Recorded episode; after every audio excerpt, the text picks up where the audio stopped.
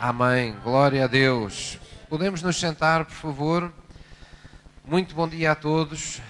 Vou pedir ao louvor também que nos acompanhe no lugar. Vou beber aqui um bocadinho desta água maravilhosa.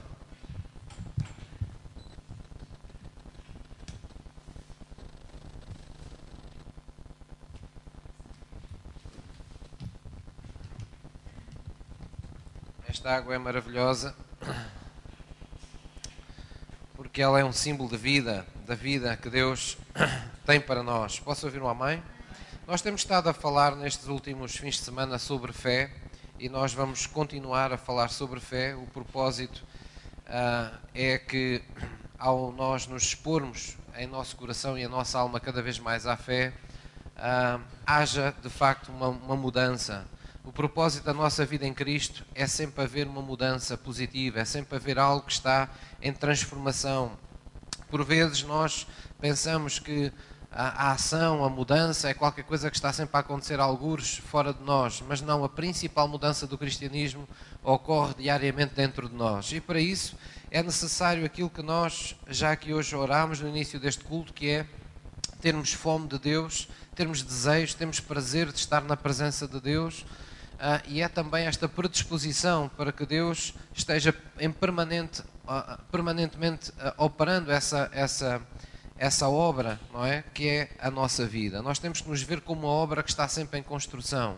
Temos que nos alegrar com cada piso que é colocado, com cada acabamento que Deus faz em cada piso, não é? Com cada revestimento que Deus nos dá do seu amor, da sua glória, da sua unção e temos que, estando gratos daquilo que Deus já fez, olharmos com ousadia para as coisas que estão por fazer, sabendo que Deus é não apenas o autor, mas o consumador da nossa fé. Que Deus não é um Deus que deixa obras por fazer, mas Deus é um Deus que veio para consumar toda a boa obra que começou em nós. Amém? E é nesse sentido que nós vamos hoje falar sobre ande pela fé e não pelas vistas. Uh, isto é, é, já praticamente há muitos anos um, um, chavão que nós, que nós temos na nossa vida cristã.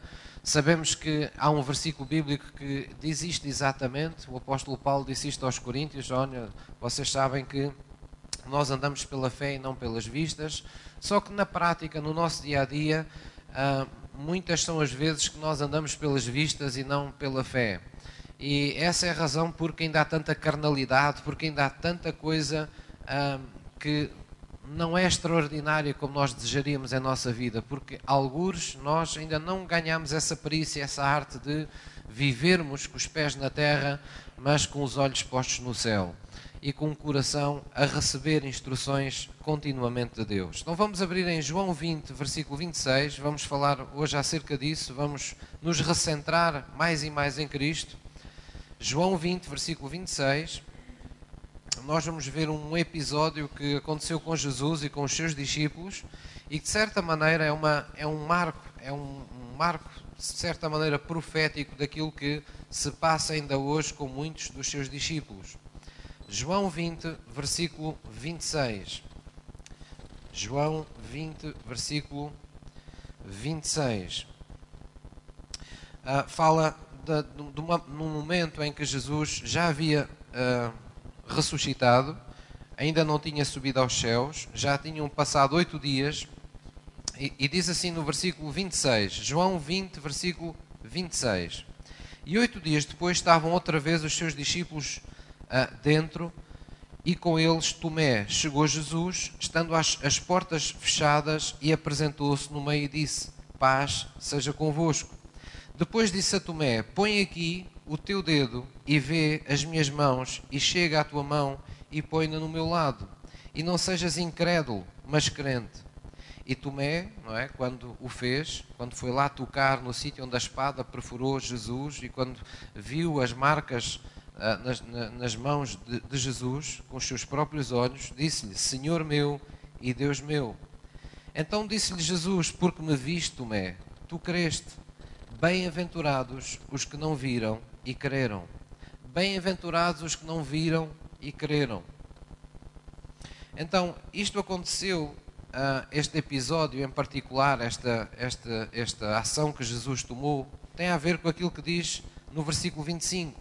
antes de nós termos começado a ler, o que tinha sucedido é que Jesus já havia ressurreto, mas havia discípulos que ainda estavam incrédulos acerca de, daquilo que Jesus lhes havia dito, de que ressuscitaria ao terceiro dia, de que voltaria a ter vida. Então, um, dessas, um desses discípulos foi Tomé, diz no versículo 25, que lhe disseram, pois, os outros discípulos: Olha, já vimos o Senhor. Quer dizer, depois de ele ter sido crucificado, depois de, de ter sido sepultado, nós já o vimos de novo com vida. Mas ele disse-lhes: Se eu não vir o sinal dos cravos em suas mãos, e não puser o meu dedo no lugar dos cravos, e não puser a minha mão no seu lado, de maneira nenhuma o crerei. Então, Uh, Tomé teve porventura a ousadia de dizer aquilo que muitas, muitos crentes sentem e acreditam, mas não têm a coragem de dizer. É que muitas das situações da nossa vida, pelas quais nós vivemos desanimados, esse desânimo está lá instalado e muitas vezes não se vai embora, nem que as pessoas orem, nem que as pessoas nos imponham as mãos, nem que as pessoas intercedam por nós, porque sem querer, nós temos esta, esta mentalidade, temos esta falsa crença, temos esta incredulidade instalada no nosso coração, de que queremos nas coisas mais difíceis que Deus pode fazer na nossa vida se as virmos primeiro. Ora, precisamos entender que essa não é uma máxima de quem está em Cristo. Essa é uma, uma máxima, é, uma, é, uma, é um princípio das pessoas que vivem sem Cristo. Todas as pessoas que têm apenas uma existência natural, elas vivem com esta máxima querer, ver primeiro para querer depois, não é? É tal e qual como este Tomé. Ah, se eu vir, então eu vou querer. Se eu tiver uma percepção das coisas como elas acontecem, então eu vou acreditar que Deus está-se a mover na minha vida. E muitos crentes acham isto natural, mas não é natural. De facto, é, é natural no sentido que é terreno. Mas para um cristão, o que é natural deveria ser sobrenatural. Nós nascemos de novo em Cristo, nós entregamos nossa vida a Jesus. A Bíblia diz que o nosso espírito foi recriado, diz que foi colocada luz onde havia trevas no nosso espírito. Nós somos um ser espiritual antes de tudo. Nosso espírito estava às escuras para Deus, estava, ah, vamos dizer, sem, ah, ah, sem poder interagir com Deus. E Deus, quando nós entregamos a vida a Jesus, a Bíblia diz que houve um novo nascimento. Nós nascemos do Espírito. Não nascemos apenas da carne, tendo cada um de nós pais diferentes aqui na terra, mas nós nascemos do Espírito para Deus. Deus abriu os olhos do nosso espírito, deu olhos à nossa fé, fez-nos ver as coisas conforme elas são no mundo espiritual. Começou a abrir-nos esse livro, não é? Ah, daquilo que é o mundo espiritual. E de maneira que, para nós que estamos em Cristo, nós temos que inverter esta máxima, nós temos que querer para então ver depois. Porque viver pela fé não é viver constatando coisas que Deus vai fazendo, viver pela fé é viver crendo para que Deus mude as realidades que estão diante de nós. A fé é uma força agressiva. A fé não é um mero nome que se dá ao facto de nós termos uma crença em Jesus Cristo. A fé é uma força ativa que muda as circunstâncias da nossa vida, a realidade que está diante dos nossos olhos, de acordo com aquilo que nós queremos. E é por isso que nós temos que querer, é por isso que nós temos que ter uma visão, é por isso que nós temos que estar firmes naquilo que queremos e não naquilo que vemos a cada instante, a cada momento na nossa vida. É um pouco como nós navegarmos num, num navio, e, e vocês sabem que há navios que navegam, ah, quando digo navios, digo barcos ah, mais pequenos, que navegam, como se costuma dizer, à vista, não é? O que é que acontece? Eles vão junto à costa e têm sempre os olhos postos em terra e estão vendo conforme é o contorno da costa e vão acompanhando a costa. Então fazem uma navegação à vista, não é? Mas a nossa vida está cheia de momentos em que a nossa navegação não é à vista, em que nós estamos em mar alto, em que não há no nosso horizonte terra, não há no nosso horizonte nada onde nós ah, possamos pôr os nossos olhos. Então nós nos dirigimos muitas das vezes e podemos olhar para um lado, para o outro e só vemos mar. E a nossa vida está cheia de fases assim, está cheia de momentos assim, que por vezes ainda se tornam piores quando descem verdadeiros nevoeiros sobre a nossa navegação. Nós parece que além de nos sentirmos que não temos direção, às vezes sentimos-nos perdidos no meio do mar que é esta vida. Então, o que, é que, o que é que nós nos podemos agarrar e o que é que nós nos devemos agarrar? Nós nos devemos agarrar àquilo que nós queremos, àquilo que é a nossa fé, àquilo que é que são as promessas que Deus nos fez e que são o nosso porto seguro no mundo espiritual para que se tornem reais neste mundo uh, natural. Posso ouvir um amém? No versículo 30, Jesus disse: Jesus, pois, operou também em presença dos seus discípulos muitos outros sinais que não estão escritos neste livro. Estes sinais, porém, foram escritos para que creiais que Jesus é o Cristo, o Filho de Deus, e para que crendo tenhais vida em seu nome. Então, nós precisamos entender que a palavra de Deus está aqui escrita com um propósito sagrado, com um propósito bíblico, com um propósito sobrenatural, para que cada um de nós creia que Jesus é o Cristo, que Jesus foi aquele a quem Deus ungiu, não é? Como Filho de Deus. E para que na nossa fé nós tenhamos vida no seu nome, haja uma consequência, haja uma, algo que venha até nós, que é a vida abundante de Deus que recebemos em seu nome. Então, nós nunca podemos ser crentes a prazo, nem podemos pôr prazos a Deus. Por vezes há crentes que vivem ah, uma, uma, falsa fé, não é? vivem de uma forma em que desconsideram Deus, no sentido em que eles vivem com esta atitude: ah, se Deus não fizer isto na minha vida, se Deus até o próximo ano não fizer isto, se Deus nesta semana não me responder àquilo, não é? É como se eles dissessem: Eu já não brinco às igrejas, eu já não brinco à fé ou outros identificam a sua vida com Deus como uma fase da sua vida. Então eles pensam: bem, eu já tive uma fase em que frequentei a igreja, mas hoje eu já não tenho necessidade disso. É como se eles dissessem: houve uma altura em que eu precisei muito de Deus, eu procurei-o, mas eu agora já sei viver sem Ele. Ora, dito desta forma, nós facilmente discordamos disto. Sabemos que Deus não é propriamente um pneu subselente que nos é dado para uma viagem longa. Deus é simplesmente aquele que deve estar ao volante da nossa vida durante toda a viagem da nossa vida. Então nós precisamos de recentrar a nossa vida nessas, nessas verdades. Nós precisamos de nos exercitar em viver uma fé, uma, uma fé genuína de crer para ver depois as coisas acontecerem de acordo com aquilo que nós, que nós queremos. Posso ouvir uma mãe? Aqui neste versículo 30 e no versículo 31, que Jesus nos está, na verdade, dizendo é que os sinais que ficaram escritos é, têm um propósito. Há uma, uma íntima relação entre a palavra de Deus revelada e a nossa fé. Nós temos fé de acordo com aquilo que nos é revelado, de acordo com a palavra que alimenta essa, essa, nossa, essa nossa fé. Há uma íntima relação entre a palavra e a nossa, a nossa fé. Deus espera que cada um de nós creia naquilo que está escrito para que possa vir a ser testemunha daquilo que Deus irá fazer em nossas, em nossas vidas. Amém? Se me disserem, pastor, mas isso assim se calhar é uma coisa uh, que não é assim tão fácil, a gente andar uh, a viver crendo que está curado sem de haver a cura, crendo que Deus está lidando com um relacionamento difícil que nós temos quando ainda as coisas uh, não parecem resolvidas, crer que Deus está a nos prosperar quando ainda a nossa vida vive um descalabro financeiro, Querer que Deus me está restaurando quando eu ainda me sinto em ruínas.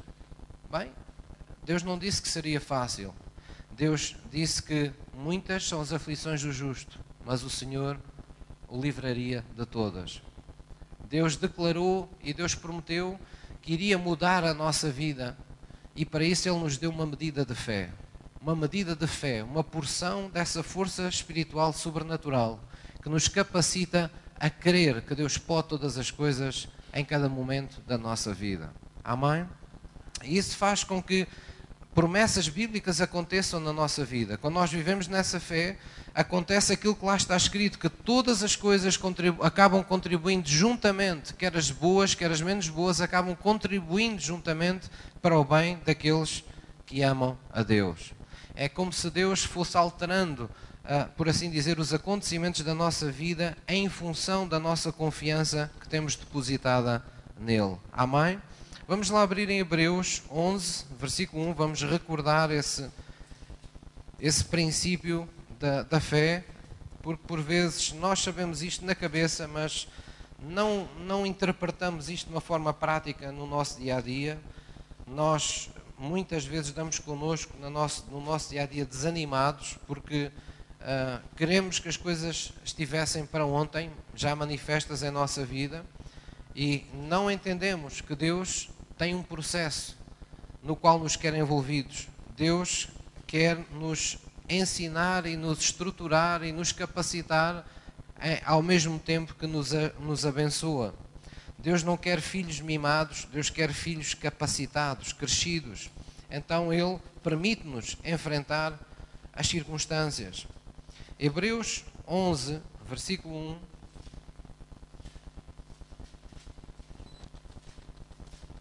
Hebreus 11, versículo 1.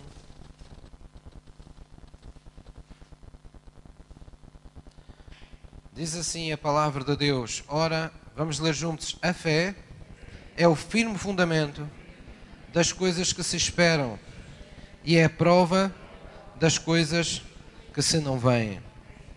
Leia-o só agora diz, porque por ela os antigos alcançaram testemunho. Por ela, pela fé, os antigos, aqueles que no Velho Testamento estiveram envolvidos em feitos de Deus, eles vieram a ser testemunhas de como aquilo que eles acreditavam se tornou realidade.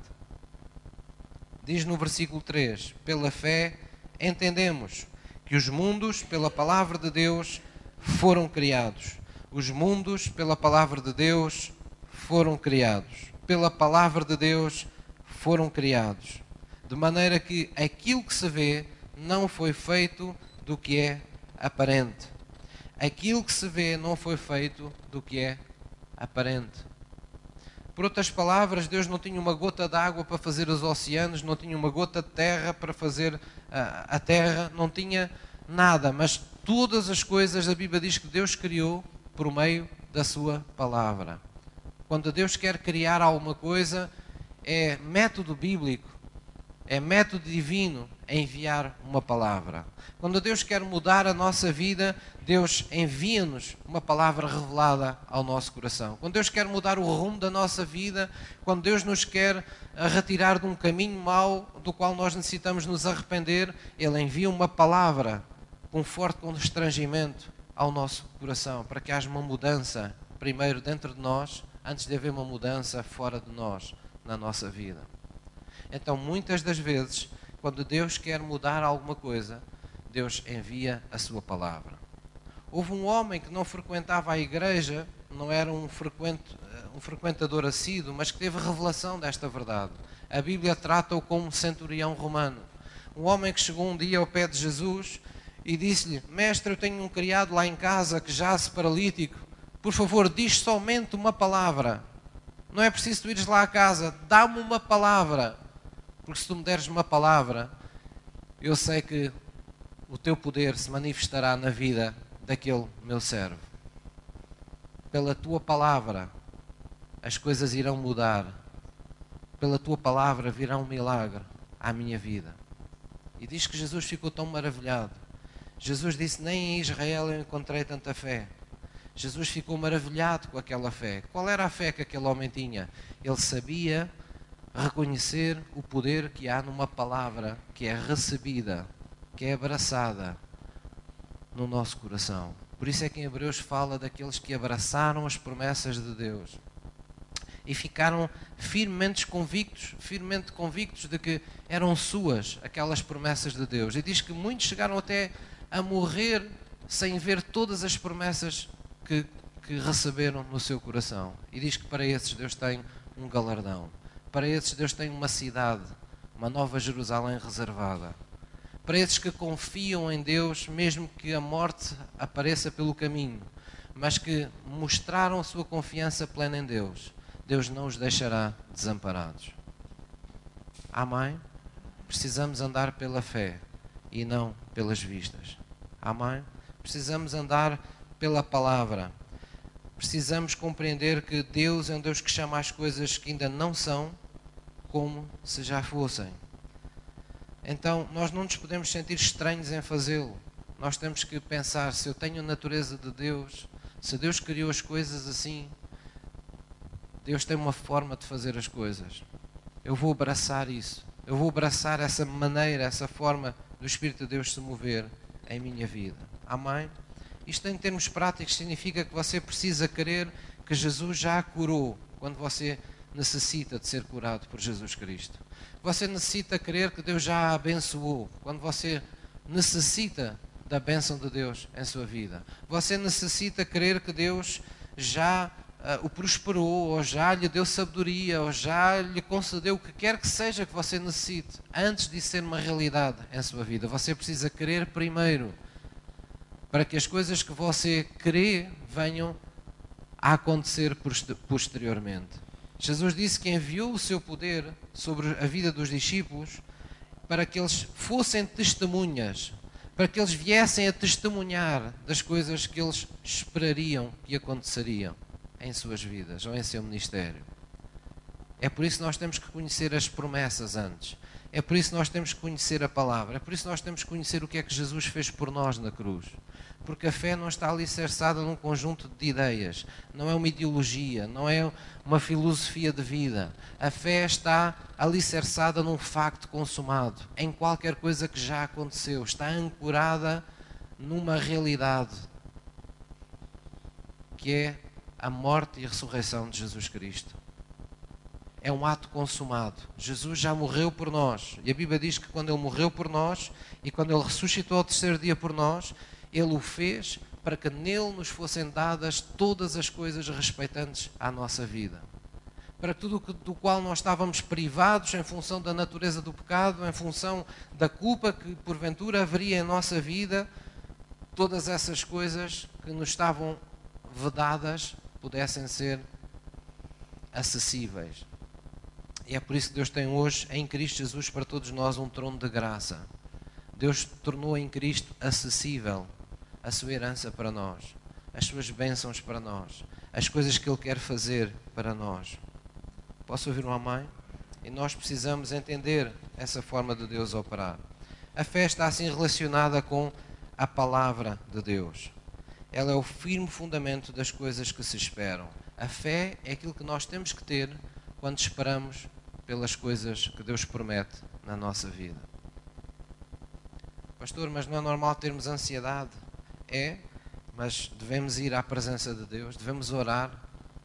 Quanto maior for o problema, quanto maior for, ah, vamos dizer, o combate nas nossas emoções, quanto mais for, for posta em causa a nossa fé perante aquilo que estamos a viver, mais nos devemos refugiar em Deus. Para quê? Para que a presença de Deus seja mais e mais poderosa na nossa vida, para que tenhamos mais consciência dessa presença de Deus, para que em nenhum momento a gente duvide que Ele está de facto no controle da nossa vida, mesmo quando tudo parece contrário. Posso ouvir uma mãe? A fé está intimamente ligada àquilo que nós falamos. A Bíblia diz em Hebreus também: uh, retenhamos firme a nossa confissão, porque fiel é aquele que prometeu. Porque é que é tão importante a confissão? Porque é que é tão importante estarmos em tudo no nosso falar de acordo com Deus? Porque isso é como nós termos uma planta que está, que está na terra. Nós podemos falar da virtude da terra, não é? Jesus disse que hum, a, a, semente é lançada à terra e Deus deu poder à terra para fazer vingar a semente. O poder já está na terra. Mas imagine que você tinha uma semente, mas nunca a põe na terra. Ou imagine que tinha uma planta e que comprou melhor terra, mas ainda não a pôs na terra. Então as coisas não podem acontecer aquilo foi feito, aquela planta foi feita para estar na terra. Nós nascemos em Cristo para estarmos na fé. Quando nós não estamos na fé, tudo o que Deus nos preparou na vida de fé não chega até nós, não nos traz desenvolvimento, não nos cria edificação, não nos faz dar qualquer tipo de fruto. Então nós precisamos de estar em Cristo. Estar em Cristo é viver na fé daquilo que nós queremos que Ele é em nossa vida. Posso ouvir uma mãe? Nós precisamos de estar em tudo de acordo com Deus. Toda vez que nós concordamos com Deus, uma vez e outra, quando estamos em oração e dizemos a Deus a, a Sua palavra, não é? Falamos as promessas conforme as conhecemos, reconhecemos o, o poder uh, inequívoco que Ele tem em nossa vida, lhe agradecemos as coisas que ele, que ele está fazendo em nossa vida quando não as vemos. Quando nós, entre nós, dizemos ah, olha, eu acredito que Deus está a fazer isto na minha vida, olha, eu tenho passado por estas dificuldades assim assim, mas eu já orei a Deus, eu estou à espera um, do meu milagre, eu sei que Ele já me pertence, eu sei que a todo momento Deus irá mostrar a sua glória em minha vida nesta área. Quando nós estamos com, entre amigos, estamos até no meio de pessoas incrédulas ou no meio de colegas de trabalho, ou seja o que for, e as pessoas sabem às vezes as coisas que nos acontecem, sabem às vezes as situações, acabam tomando conhecimento, mesmo sem nós dizermos das situações da nossa vida. Impõe-se que quando as pessoas nos, nos questionam, nós possamos dizer convictamente: não, olha, eu sou uma pessoa que acredita em Deus. E apesar de estar a viver esta situação assim, eu sei que Deus não irá deixar as coisas como estão na minha vida. Eu sei que Deus já abriu um caminho para mim. Eu sei que Deus já preparou algo melhor para mim.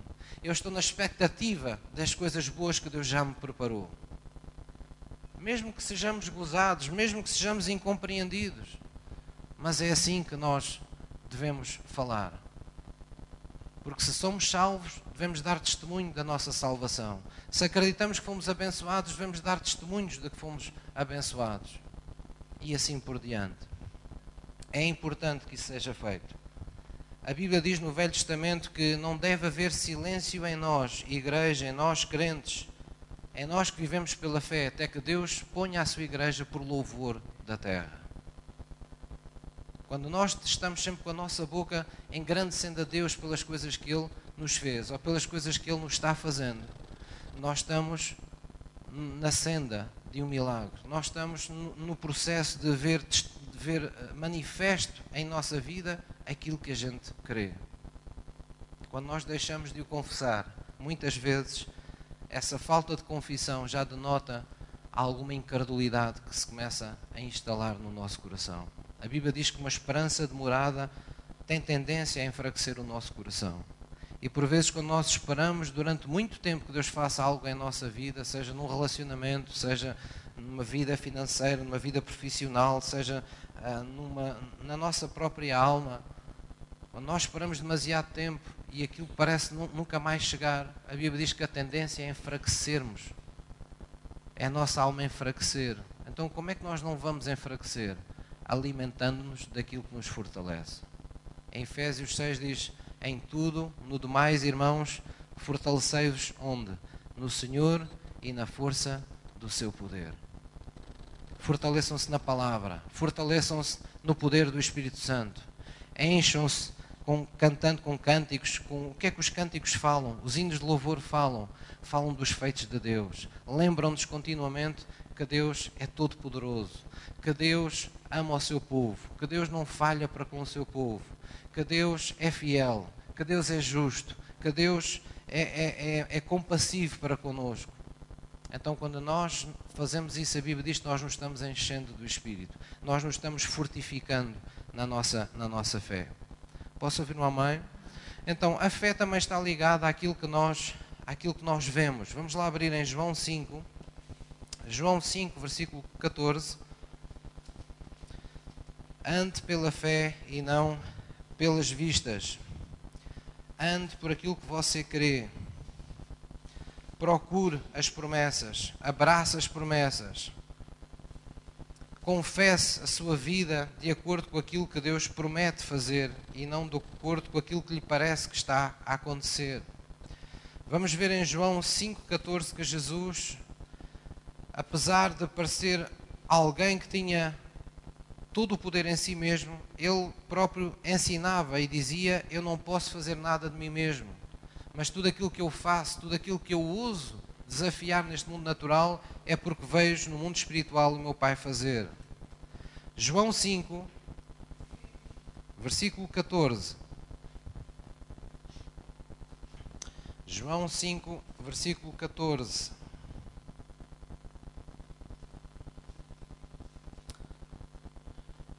Desculpem, 19. É o versículo 19 diz: Mas Jesus respondeu e disse-lhes: Na verdade, na verdade vos digo que o filho, Jesus está falando de si mesmo, por si mesmo não pode fazer coisa alguma. É, é como se Deus nos estivesse a dizer a cada um de nós que nós, em nós mesmos, também por nós próprios, há momentos e, e alturas na vida que não podemos também de nós mesmos fazer nada. Mas aqui diz o segredo: não pode fazer coisa alguma se o não vir fazer o Pai, porque tudo quanto o Pai faz, o Filho faz igualmente. O que é que Jesus veio fazer à Terra? Jesus veio nos revelar o Pai. Porque é que Jesus curou enfermos? Porque Deus quer que você saiba que é da vontade de Deus curar as pessoas das suas enfermidades. Porque é que Jesus fez milagres? Porque é da vontade de Deus mudar o curso natural da vida das pessoas de uma forma sobrenatural para que corresponda à vida abundante ou à ordem ou ao plano que Deus instituiu para cada um de nós. Então Jesus veio revelar o Pai para que nós olhássemos para as obras de Jesus e o Pai fosse glorificado e nós víssemos qual, é a vontade do Pai para a nossa vida em situações em situação idêntica. Porque é que nós contemplamos feitos antigos? Porque é que nós devemos ir à Bíblia e ver o que é que Deus fez quando as pessoas estavam no meio de ameaçadas, ou por inimigos, ou por uh, enfermidades, ou por uh, falta de sabedoria, ou, ou, no meio de um problema sem saída? Porque é que nós devemos ler essas coisas e o que é que lá aconteceu? Para que, olhando para a palavra, preparemos a nossa fé para sermos testemunhas das coisas idênticas que Deus estará prestes a fazer em nossa vida. Posso ouvir um amém? Então a fé sempre nos exige isso dessa, dessa maneira. Sempre exige que haja, quando eu falo em imaginação, não quero que me interpretem mal, mas sempre exige que cada um de nós se imagine na vontade de Deus. Nós estamos a falar de viver no mundo da lua, não é? Como o mundo diz, sonhos e ilusões. Estamos a, a falar de criar imagens na nossa alma, de sonharmos, criarmos sonhos na nossa vida que nos são legítimos à luz das promessas de Deus. Ou nós criamos imagens acerca da nossa vida à luz dos acontecimentos da nossa vida e há muita gente que anda em pavor, há muita gente que se anda a preparar para morrer mais cedo, há muita gente que se anda a preparar para os últimos dos seus dias serem vividos na miséria, há muitas pessoas que se andam a preparar e a tomar decisões para não continuar com a pessoa que atualmente vivem até ao final dos seus dias na Terra. Porquê? Porque as pessoas estão criando pensamentos, estão criando imaginações de acordo com as coisas que lhes estão a acontecer agora, com as dificuldades que estão a viver agora, no presente.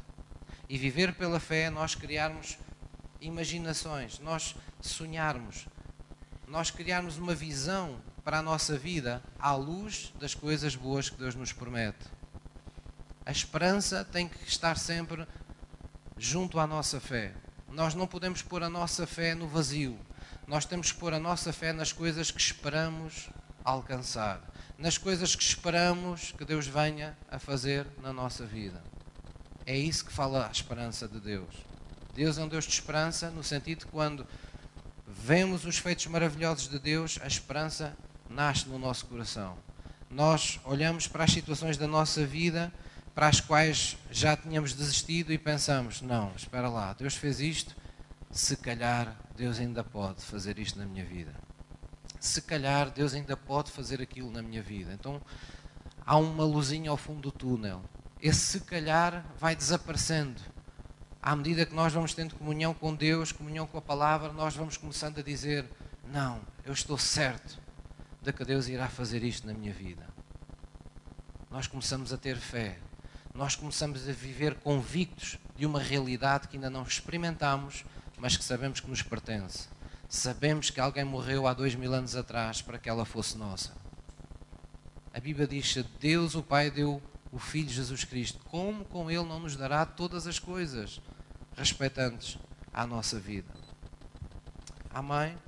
Então é legítimo nós não nos focarmos nas más notícias, não nos focarmos nos acontecimentos de nossa vida, não nos focarmos nas coisas conforme elas estão hoje na nossa vida, mas nos focarmos naquilo que é bíblico, naquilo que Deus promete fazer em nossa vida. Oh, pastor, mas isso não é um mundo cor-de-rosa. Oh, pastor, mas isso, isso não vier a acontecer. Isso não, não, são, não são coisas para nós pensarmos. Nós temos que pensar que quando Deus fala, Deus não mente. Que Deus nunca diz nada que não esteja disposto a fazer em nossa vida. E isso é olharmos para Deus com fé. Amém? Vamos lá ver em 2 Coríntios 5, 7. Segundo aos Coríntios 5, versículo 7.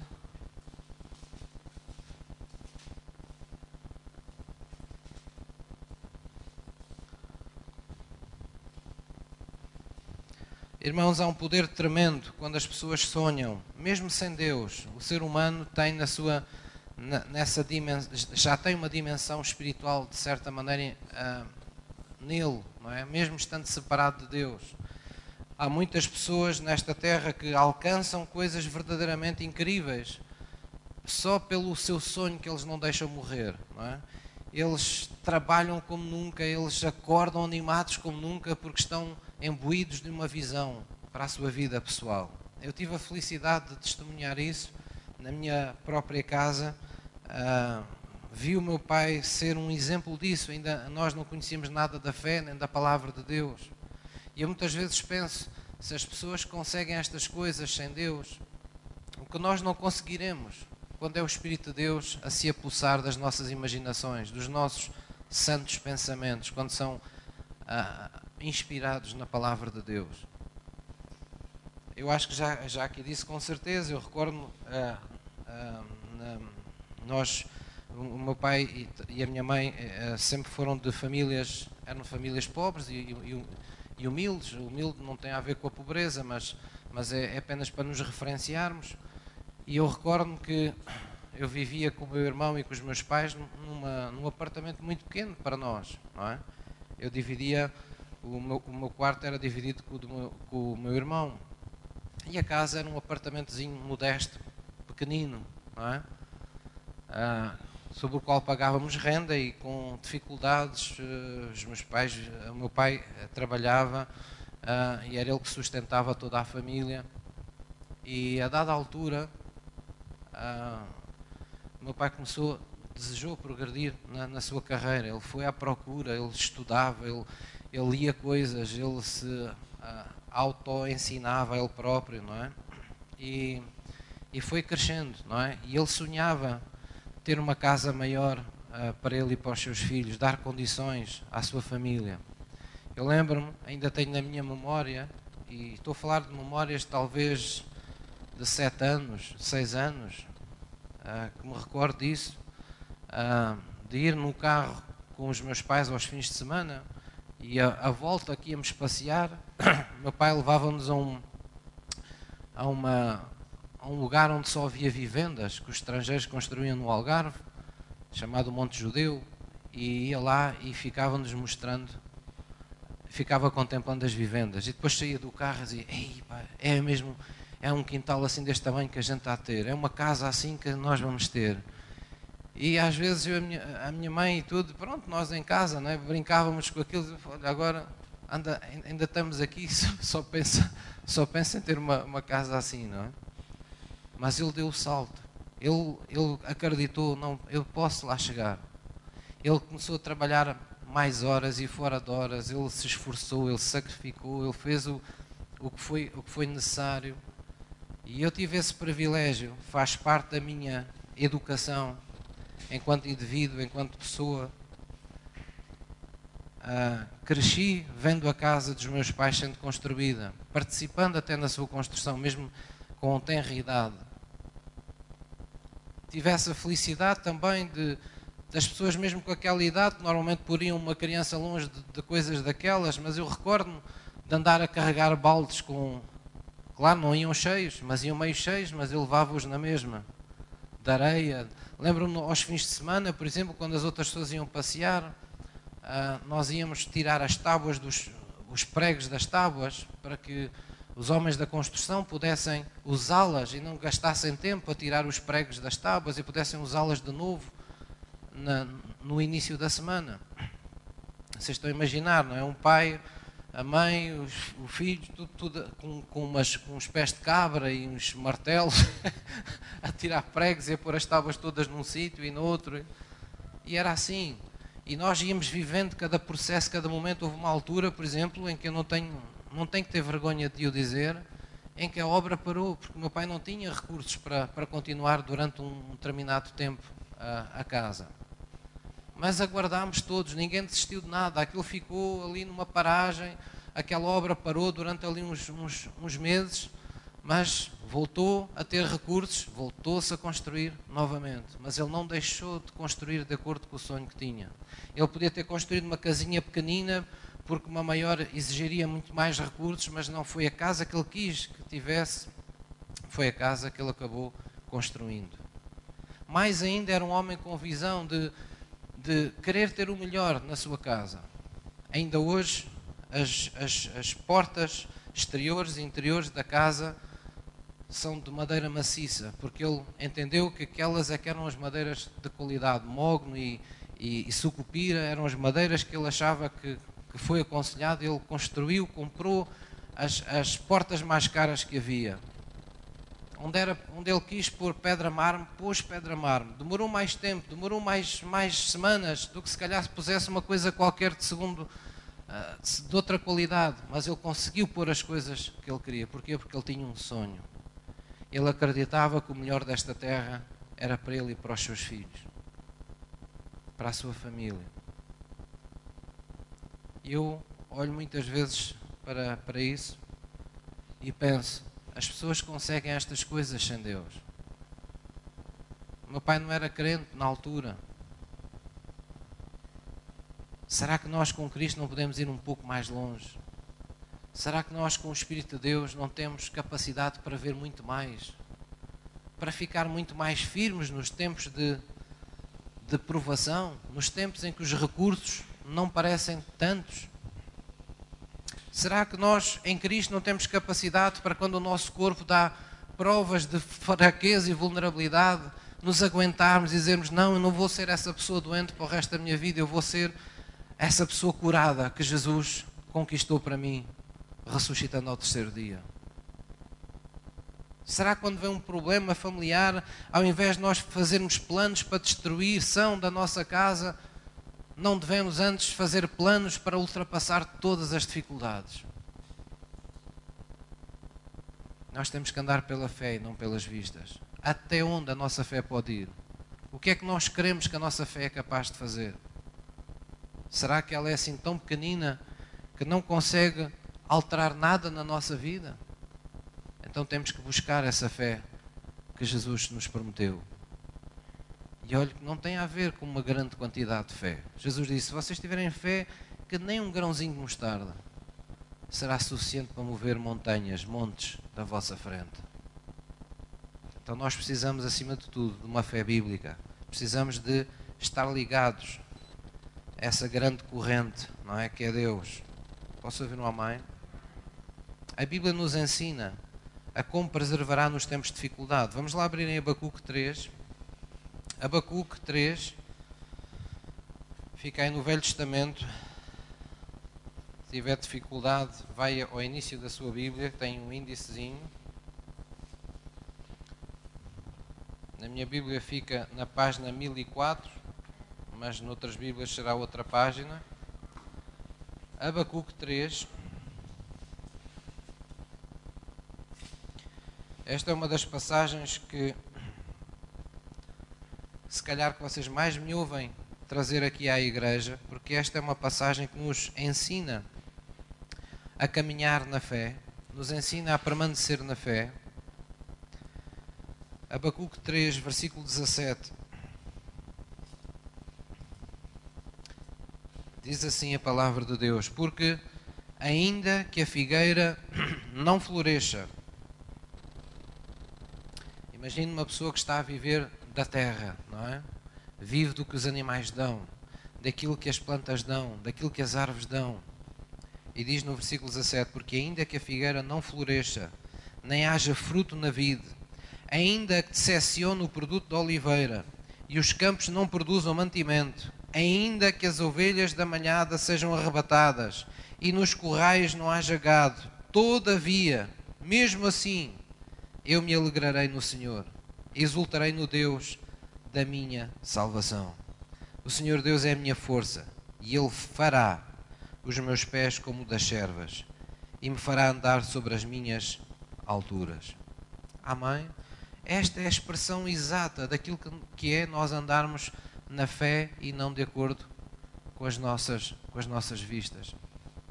Mesmo que tudo à nossa volta nos minta acerca de Deus mesmo que tudo à nossa volta tente desmentir as promessas de Deus para a nossa vida. O que é que nós somos chamados a fazer? Diante de Deus, louvá-lo e adorá-lo, desvalorizando as coisas conforme elas estão hoje, porque os nossos olhos estão postos naquilo que Deus está prestes a mostrar em nossa vida. Andar pela fé é andar no caminho, conforme aqui é dito das alturas. É viver numa visão, viver num sonho, viver numa imaginação, viver num desejo, viver numa esperança, à luz das coisas boas que Deus nos promete fazer em nossa vida. Muitas vezes a ciência está de acordo com isso, outras vezes nem por isso. Por exemplo, os dados científicos não é, demonstram-nos que a pessoa, à medida que a idade vai passando, vai perdendo determinadas faculdades, vai tornando-se mais vulnerável. Mas a palavra de Deus não assume isso como uma coisa irreversível, imutável. Deus promete que mesmo idade, na, na, na, idade mais avançada nós podemos continuar viçosos e furtivos para com Deus. Não fazemos tão bem umas coisas, mas fazemos outras que antes não podíamos. Não estamos ao alcance de umas realidades, mas há outras que só a idade nos pode tornar capazes de o sermos. Há sempre um papel, há sempre um, uma missão, há sempre um ministério, há sempre um lugar a desempenhar na família, na sociedade, na igreja, com a idade que nós tivermos. Deus nunca nos preparou uma vida indigna. Deus nunca nos preparou uma vida decadente. Deus sempre nos preparou uma vida honrada na Sua presença. Andar na fé é andar seguro nas coisas que fazem parte do plano de Deus para a nossa vida. Vamos abrir em Mateus 9, Mateus 9, versículo 27. Em Mateus 9, 27, umas páginas à frente onde vocês estavam,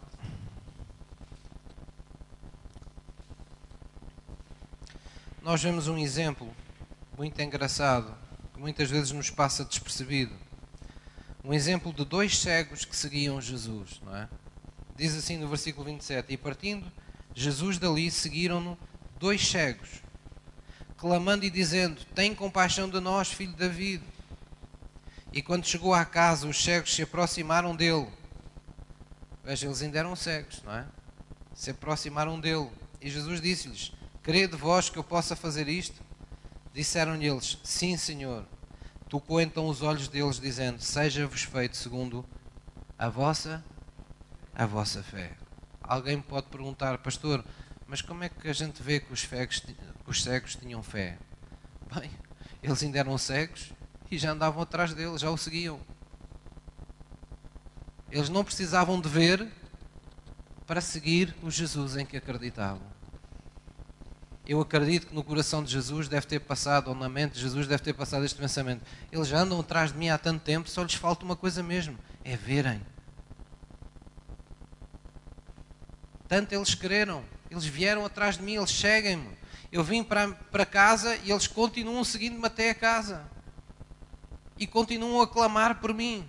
Poderiam ser daqueles que pensariam: mas que figura é que nós estamos aqui a fazer, cegos, atrás de um homem, a passar por estas vergonhas, a clamar, com toda a gente a ouvir. A gente não sabe há quanto tempo é que eles vinham clamando. Mas eles não desistiam. Eles estavam absolutamente certos que aquele era o homem que podia mudar as suas vidas. E nós temos que estar absolutamente certos que Jesus é aquele que pode mudar para sempre a nossa vida. Nós temos que andar pela fé, segundo aquilo que queremos, mesmo quando ainda não conseguimos ver com os nossos olhos naturais Jesus a operar na nossa vida.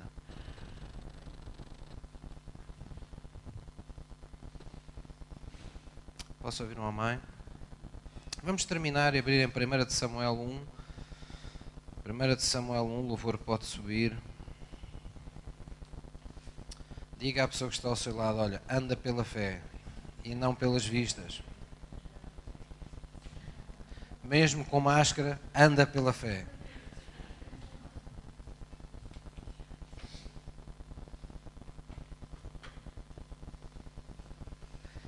1 de Samuel 1, versículo 8. Nós vamos uh, terminar com este, este, com a revelação que há num episódio da Bíblia que envolveu uma mulher chamada Ana, aquela que daria à luz o que viria a ser o profeta Samuel. Ana era estéril como algumas das mulheres que na Bíblia Deus a transformou e operou milagres. 1 de Samuel 1, versículo 8. E Ana tinha uma, uma tristeza que andava com ela há muito tempo, que era o não poder ser mãe, não poder ter um filho. E o seu marido ah, perguntava-lhe incessantemente: então, mas porquê é que andas tão triste? Não é? Porquê é que choras? Porquê é que não comes? que é que está mal o teu coração? Bem, ele não entendia, mas este ainda perguntava. é? Que há uns que não perguntam. Mas este homem não entendia o que se passava, não entendia o que está na gente, o que estava no coração desta, desta mulher. Ela tinha essa tristeza consigo. Ela era permanentemente sentia-se envergonhada, diminuída quando via outras mulheres uh, terem esse, essa, essa capacidade, essa possibilidade que ela não tinha. Então diz que num dada altura ela limpou as suas lágrimas e foi ao lugar de oração, foi a, como que é a igreja, não é?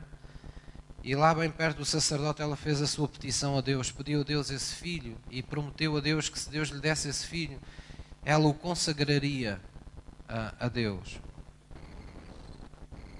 pelo caminho ainda sofreu alguns processos recambulescos, não é? Como o sacerdote pensar que ela estava embriagada porque ouvia só mexer os lábios, não é? Mas ela estava orando no coração, ainda teve que ultrapassar isso. Mas a dada altura, o sacerdote ali foi usado para trazer uma palavra ao seu coração. Ele disse: Olha, segundo o teu pedido, venha segundo esse pedido, segundo a tua fé, assim seja feito contigo. Ele concordou com ela como homem de Deus. E sabe, Deus acabou lhe dando esse, esse filho. Diz aqui em Samuel 1, versículo 8: Então Elcana, seu marido, lhe disse: Ana, porque choras? Porque não comes? Porque está mal o teu coração? Não te sou eu melhor do que dez filhos? No versículo 17 diz: então respondeu Eli, o sacerdote: Vai em paz, e o Deus de Israel te conceda a petição que lhe fizeste. E disse ela: Acha tua serva graça aos teus olhos. Ache a tua serva graça aos teus olhos. Assim a mulher foi o seu caminho e comeu, quer dizer, voltou a comer, porque ela estava sem comer com a sua tristeza, e diz que o seu semblante já não era triste.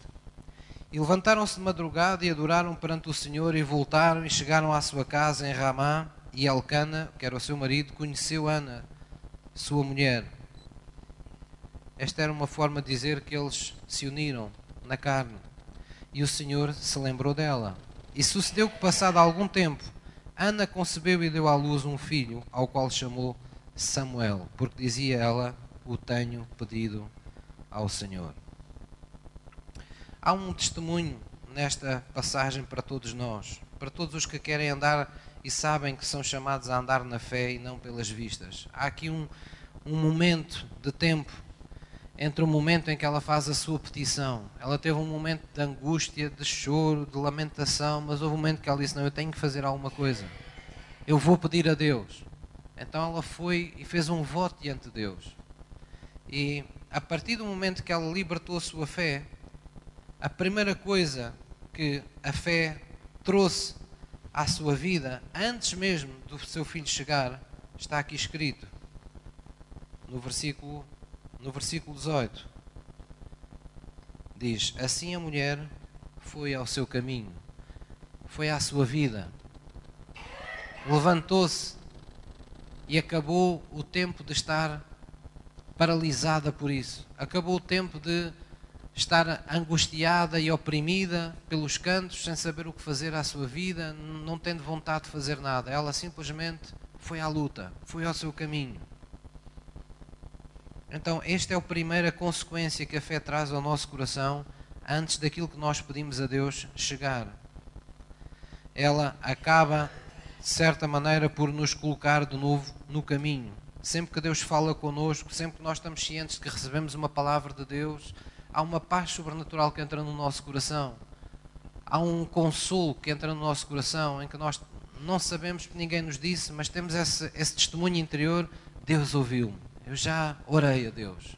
Então, se eu já orei a Deus, eu agora vou retomar a minha vida, porque certamente Deus vai operar na minha vida. A segunda grande consequência está logo a seguir. Diz que ela foi e comeu. Foi a segunda coisa que a fé, uh, onde a fé a levou. Eu às vezes acordo com muita fé, Estou a brincar. Com muita vontade de comer. Não, o que aqui está a dizer é que ela comeu. O comer, o voltar a comer, o ter perdido o apetite. Fala de que esta mulher tinha perdido o propósito, tinha perdido a alegria de viver, tinha perdido o sentido da sua vida. Sabe, há, há pessoas que por causa de desgostos amorosos, de descalabros financeiros ou de qualquer outra coisa, ou de verem-se de um momento para o outro perdidos, sem direção na vida, eles sentem que de alguma forma perderam aquilo que mais valorizavam na sua vida. Não interessa o que era, se era dinheiro, se eram pessoas, se eram bens, mas quando nós perdemos, deixamos de ter acessível aquilo que mais valorizamos na vida, tendemos a não a não dar valor mais à vida, a não ter mais sentido para viver. E é assim que, infelizmente, muitas pessoas acabam cometendo disparates como o suicídio. Porque não conseguem substituto para, o, para aquilo que dava sentido às suas vidas. Deixaram de amar o facto de estarem vivos. Então, quando diz que esta mulher voltou a comer, é o mesmo que dizer que, a dada altura, Deus, porque ela orou, deu de novo sentido à sua vida.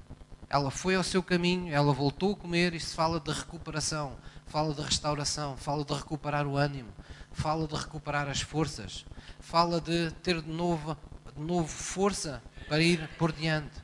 E isso é o que a fé faz antes mesmo de chegarem as coisas que nós esperamos receber da parte de Deus. Antes de vermos as coisas que esperamos que Deus opere resolvidas na nossa vida, Deus nos faz agarrar-nos de novo à vida e Deus faz recuperarmos o nosso propósito de viver o sentido da nossa, da nossa vida. E diz ainda outra coisa: diz que a partir daquele momento já o seu semblante já não era triste. A fé determina, condiciona o estado das nossas emoções. Quando nós estamos em fé, nossas emoções são tocadas por Deus. É como se o Espírito de Deus nos desse de novo a capacidade e o domínio de termos autocontrole sobre as nossas emoções. As nossas emoções deixam de nos trair. O que é isso, pastor? É a pessoa querer ir trabalhar, ou a pessoa querer estar com os outros, ou a pessoa de saber que tem alguma coisa para fazer e não ser capaz porque as emoções não a deixam. A fé faz com que, a partir desse instante, o Espírito de Deus venha lidar com as nossas emoções. Deus não nos deixa sentir as coisas acima da medida em que as podemos suportar. A fé determina o estado das nossas emoções. Eu estou a dizer isto devagar porque às vezes há crentes que pensam que estão a viver em fé em alguma coisa na vida, mas não estão. Porque as suas emoções continuam descontroladas, as suas emoções continuam desestabilizadas, continuam como se eles ainda estivessem num inferno como se o futuro que os espera ainda fosse um inferno. E nós temos que estar na presença de Deus.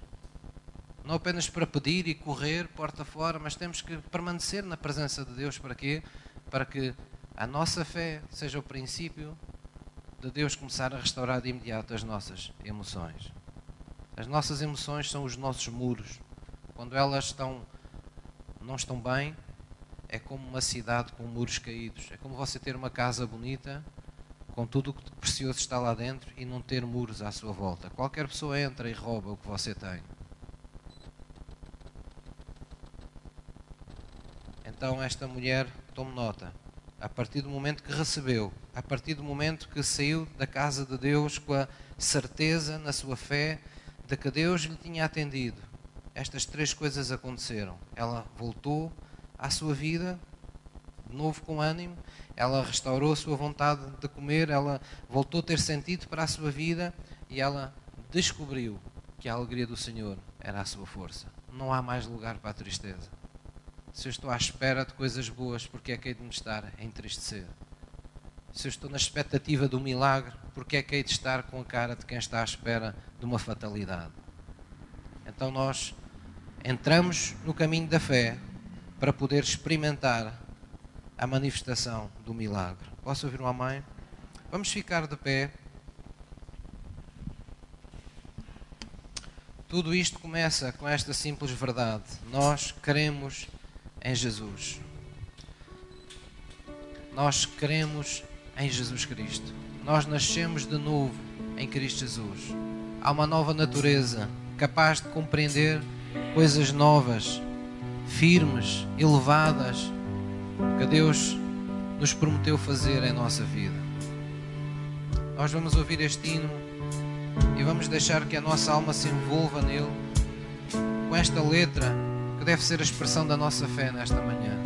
Este hino fala de como nós queremos em Jesus, como nós queremos que estamos debaixo da Sua potente mão. E se há alguma situação na sua vida que lhe causa desespero, que lhe causa angústia, que se tem atravessado à sua frente, que lhe tem tirado a vontade de comer ou, ou que o tem impedido, tem paralisado na sua vida, impedido o seu agir, de você fazer aquilo que você sabe que deve fazer este é o momento de libertar a sua fé na presença de Deus. Amém?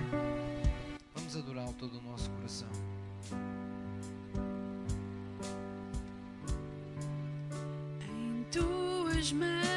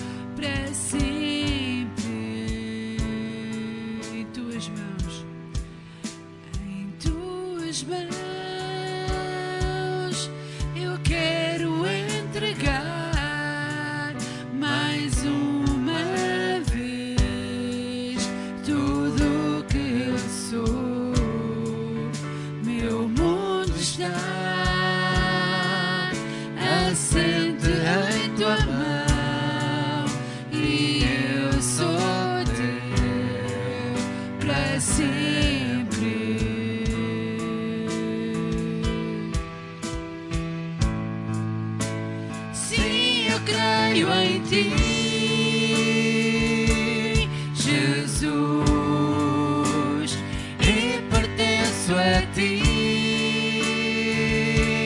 Jesus, és razão do meu viver, razão do meu cantar. Sim, eu creio em ti.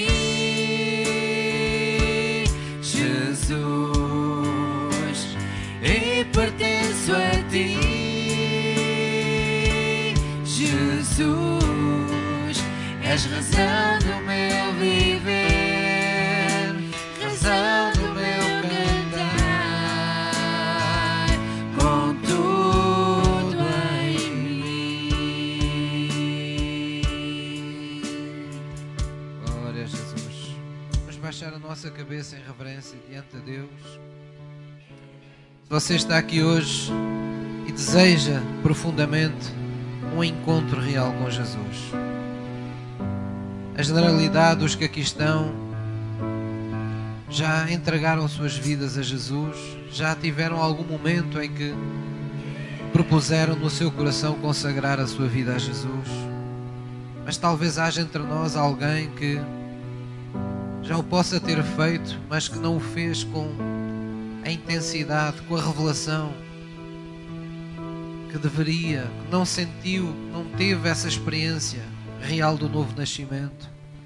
Se você está aqui hoje e ao ouvir hoje esta palavra de Deus, sente essa necessidade como ser humano de Cristo, de ter Jesus no coração, de ter Jesus a liderar este processo, a guiar este barco que é a sua vida, quando você não pode guiá-lo à vista, desarmada, por aquilo que você vê, por aquilo que você sente, por aquilo que você ouve, mas você necessita que o Espírito de Deus esteja consigo, que Ele o transporte sobrenaturalmente no caminho que deve andar quando você não sabe qual é. Oh, eu gostava que orasse comigo nesta manhã.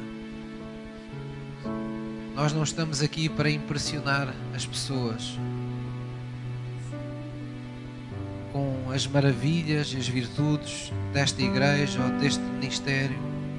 Nós estamos aqui somente para isto para proporcionar que todos, ao estarmos juntos, possamos entrar juntos na presença de Deus e possamos ter o nosso encontro que em cada dia e neste caso, neste domingo, é necessário que tenhamos com Deus. Eu vou pedir que ore comigo junto com a congregação. Vamos nos consagrar a Deus. Vamos nos consagrar primeiro para ver a manifestação da vida de Deus depois. Vamos abrir a porta para que depois Jesus possa entrar na nossa vida. Se não abrirmos essa porta do nosso coração, Ele não é um ladrão, Ele não vai entrar pela sua janela. Ele não vai vir se você não quiser que Ele venha. Então vamos lhe abrir a porta da casa. Vamos convidá-lo a entrar. Diga assim comigo, querido Pai, querido Deus, eu reconheço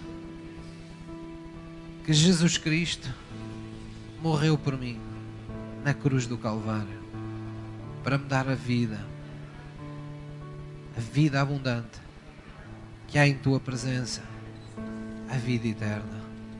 Senhor Jesus, perdoa-me, Senhor, que sou pecador.